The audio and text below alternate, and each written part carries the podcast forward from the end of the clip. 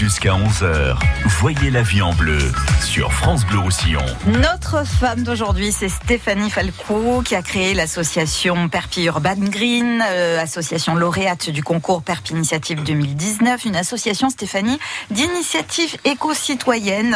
Tout à fait, Virginie. Et, et, qui met en valeur quelque part euh, tout ce que nous avons de beau en nous et dans la nature.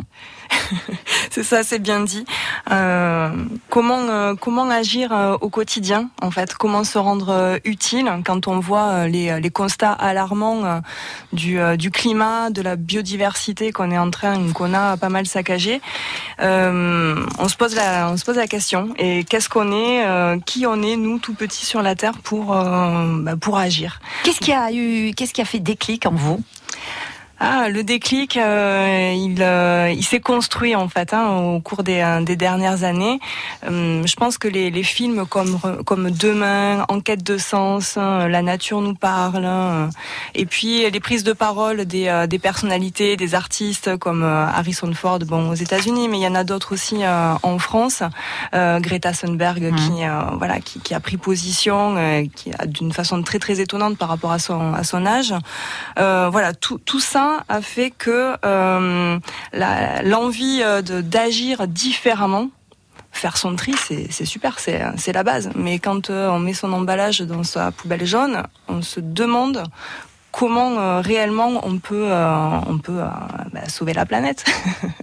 Donc euh, voilà, planter des arbres, je pense que ça vient euh, aussi d'une histoire familiale, puisque euh, mes parents sont viticulteurs, mes grands-parents sont agriculteurs, et, et voilà, je, je, pense être être issu de, de, de, la terre et arriver en ville. Il y a un moment où on a envie d'agir et de, de ramener, de revenir à la terre. Oui, de, de revenir à la terre et de ramener la campagne au, au, centre de la ville. Ouais. ouais, ouais. Et alors du coup, le, le fait d'avoir créé cette association et, de, proposer comme ça, euh, d'aménager ce jardin qui est, qui est collectif, qui est commun, qui appartient donc à la mairie. Oui, il est. Euh, tout le monde se sent concerné finalement. Alors, euh, c'était le but en fait de, du, projet, c'était de fédérer autour de ce, de ce jardin, à la fois les riverains, mais également les agents municipaux, euh, les bénévoles euh, qui, euh, bah, qui n'habitent pas forcément là, mais qui ont envie de, de, se lancer dans ce genre de projet. Qui, il y a beaucoup d'initiatives en fait, un petit peu partout qui, qui émergent, qui, qui voient le jour, et ramener fédérer ces initiatives autour de ce genre de projet, ça, ça amène beaucoup de richesse. Alors aujourd'hui, quels sont les projets de, l'association Stéphanie? Alors les projets, c'est de, continuer à, faire grandir notre premier euh, jardin et d'en faire un lieu euh, agréable euh, et partagé participatif où euh, en fait on va pouvoir euh, venir entretenir les, euh, les plantes, continuer à planter puisqu'en fait avec la mairie on a vu qu'on allait procéder en, en, trois phases pour bien mettre en place la, le, le, premier espace, hein, voir comment les, les, plantes réagissent et aussi les, les, riverains et les utilisateurs du, du jardin.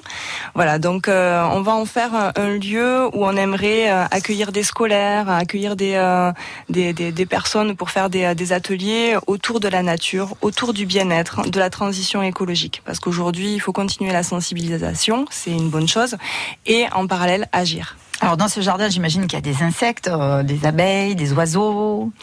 Alors je pense que pour l'instant, il y en avait pas beaucoup, euh, vu euh, vu qu'il y avait pas beaucoup de, de, de fleurs, mais on compte qu'il y ait voilà un retour un retour des des insectes auxiliaires, des, des abeilles surtout.